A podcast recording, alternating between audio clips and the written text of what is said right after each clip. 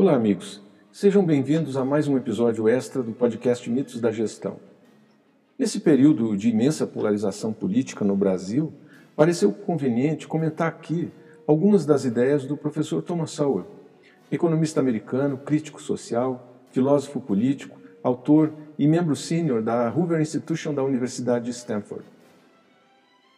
O trabalho do professor Sowell mostra que há um grupo de pessoas cuja visão de mundo é muito mais relevante do que a própria realidade. As pessoas que fazem parte desse grupo acreditam piamente estarem corretas e que são moralmente superiores aos demais. Sowell chamou essa postura de visão dos ungidos, uma visão que está completamente desconectada da realidade.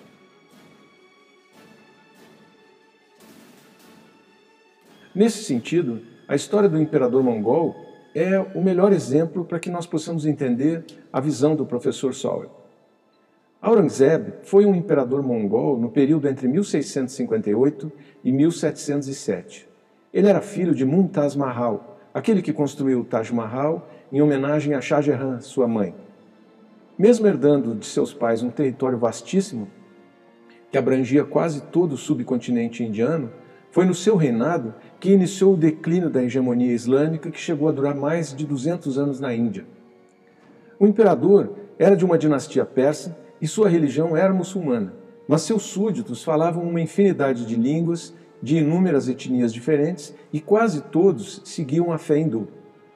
Os antepassados do imperador, que conheciam essa tensão, procuraram sempre agir com muita cautela, respeitando as tradições locais de cada região e preservando o seu papel administrativo e principalmente a coleta de impostos.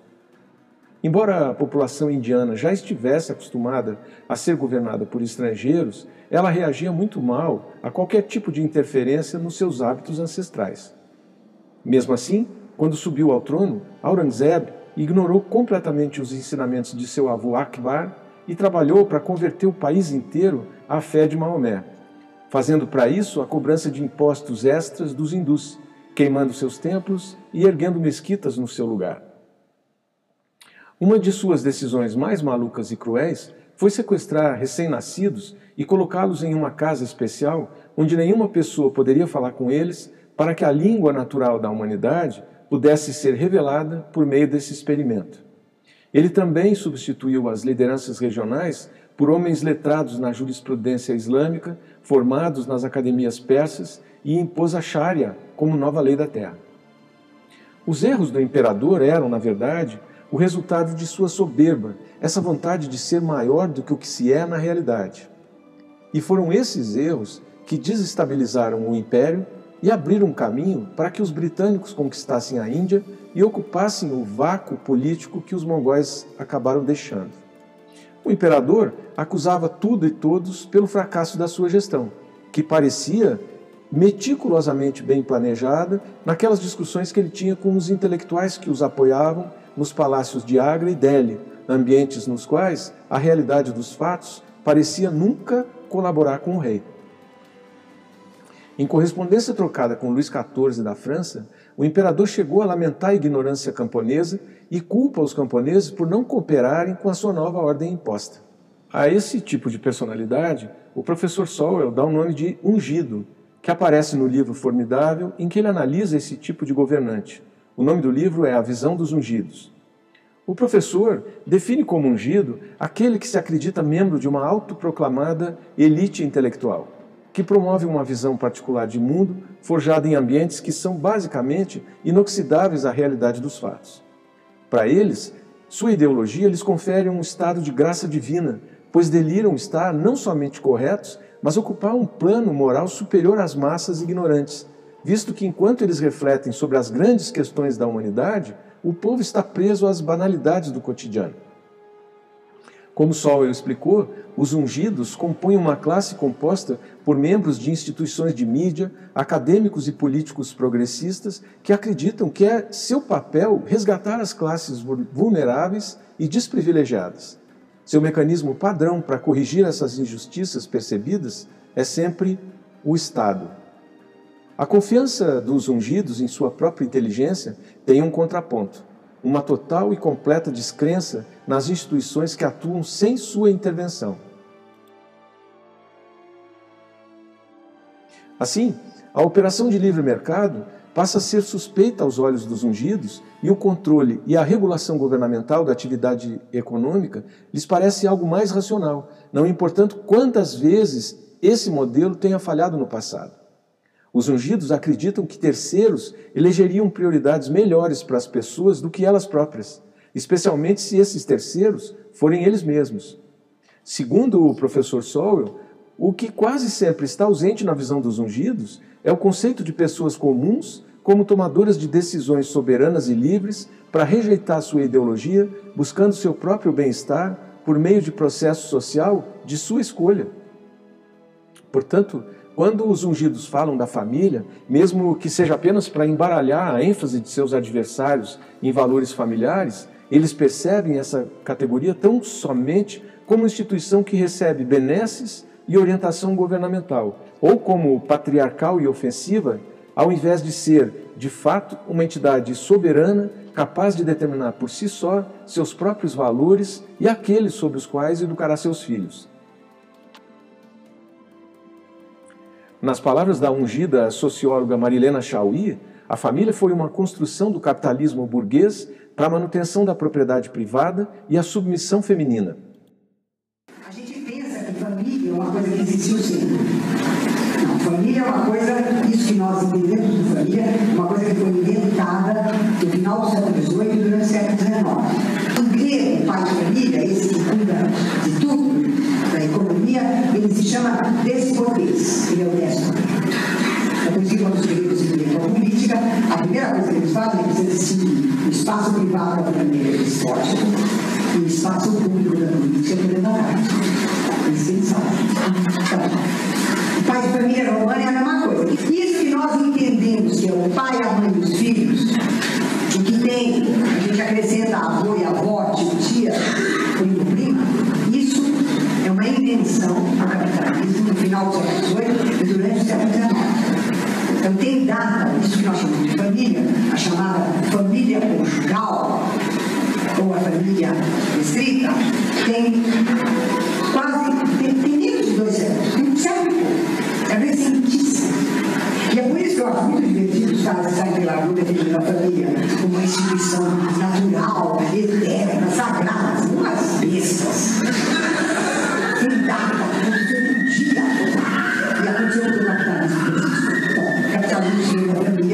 para garantir esse, essa transmissão do, do capital.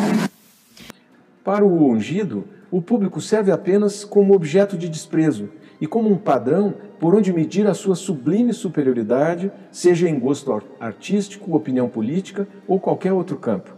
Os meios de expressão que canalizam as visões e valores do povão precisam ser contornados, enquanto os artistas prediletos dos ungidos devem ser financiados com recursos compulsoriamente extraídos do contribuinte. O que o povo quer ou não quer deve ser ignorado. E se ele rejeita a visão dos ungidos, estes lhe dizem lhe falta consciência de classe ou lhe chamam simplesmente de pobre de direita. Essa visão dos ungidos de visão trágica, uma concepção aristotélica cujo raciocínio se fundamenta na tragédia da condição humana. Ele toma a tragédia não como uma infelicidade, mas em seu sentido da Grécia Antiga, um certo destino inescapável e inerente à natureza das coisas. O ungido considera as tradições e os costumes populares como uma influência do passado que é indesejável, uma relíquia de um tempo de trevas e não como uma vivência de milhões de pessoas que enfrentaram infortúnios similares em outros tempos.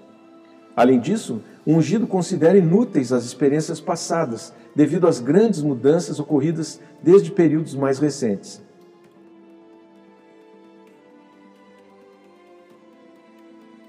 Aqueles com a visão trágica, contudo, não enxergam uma variação muito notável das capacidades intelectuais e morais dos homens desde o início da nossa trajetória histórica, não importando o tanto de tecnologia avançada com a qual vivemos hoje. Enquanto os de visão trágica olham para o passado para não repetir os mesmos equívocos de seus ancestrais, os ungidos idealizam datas de inauguração do mundo, a Revolução Francesa, a Revolução Comunista da Rússia, os protestos socialistas de maio de 68 em Paris. Para a visão trágica, a barbárie não é um distante estágio evolutivo, mas uma ameaça sempre presente, pois a civilização não é herdada. Ela deve ser ensinada e conquistada por cada geração, uma vez que ela morre, caso essa transmissão seja interrompida, e aí retornemos todos à selvageria. Entre as instituições sociais, originadas espontaneamente, estão os laços pessoais formados dentro das famílias ou de uma comunidade. Estes são tratados como fontes preciosas de motivação e coesão por aqueles com a visão trágica, que veem tais elos como um contraponto ao egoísmo inerente dos indivíduos. No entanto, esses mesmos veículos despertam menos entusiasmo e até hostilidade por parte dos ungidos, para quem essas relações particulares são enxergadas como obstáculos para uma ampla reengenharia social ou mesmo para se declarar um cosmopolita cidadão do mundo. Para a visão dos ungidos, um novo mundo é possível, assim como um novo homem, desde que nós, trogloditas, os botemos no poder. E a principal exigência dos ungidos continua a mesma: seguir em frente, jamais arcando com as consequências de seus erros. O professor Sowell disse que muitas vezes é inútil tentar corrigir aqueles que adotam essa mentalidade, já que aqueles que discordam da visão predominante são vistos não apenas como estando em erro, mas em pecado. Além disso, os ungidos devem se recusar a aceitar que seus oponentes ideológicos compartilhem compaixão por grupos marginalizados. Se os ungidos reconhecessem que compaixão e cuidado são compartilhados por ambos os lados, essas emoções perderiam a sua potência política. O monopólio da compaixão é a plataforma sobre a qual eles colocam sua superioridade moral. De fato, os ungidos fazem um grande esforço para silenciar ou ignorar a razão e as evidências, concentrando-se em acusações de intenções sinistras em nome de seus oponentes.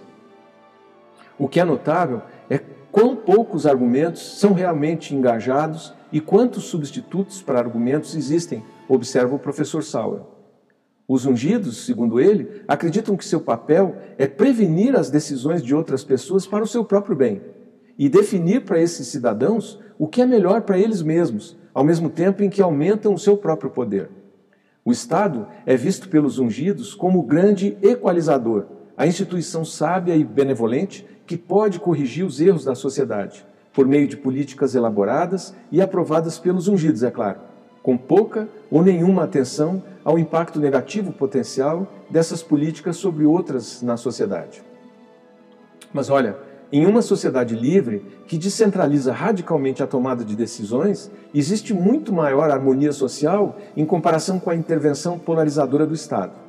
Quando as decisões são tomadas por quem de fato vai arcar com o custo ou colherá a recompensa de tais decisões, decisões mais informadas são tomadas e os resultados tendem a gerar maior florescimento humano. Aqueles que mantêm essa visão tendem a ser egomaníacos, sedentos de poder, que preferem que suas próprias preferências pessoais substituam as, as preferências de todos os outros.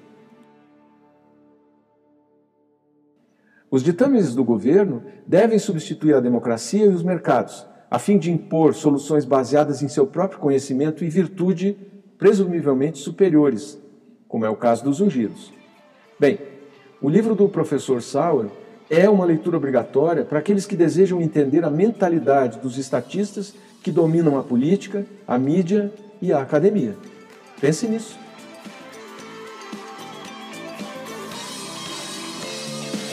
turning she say everything he wants away. And we are legends every day. That's what she told me, and I feel my heart beating. I feel my heart underneath my skin. Oh yeah, I feel my heart.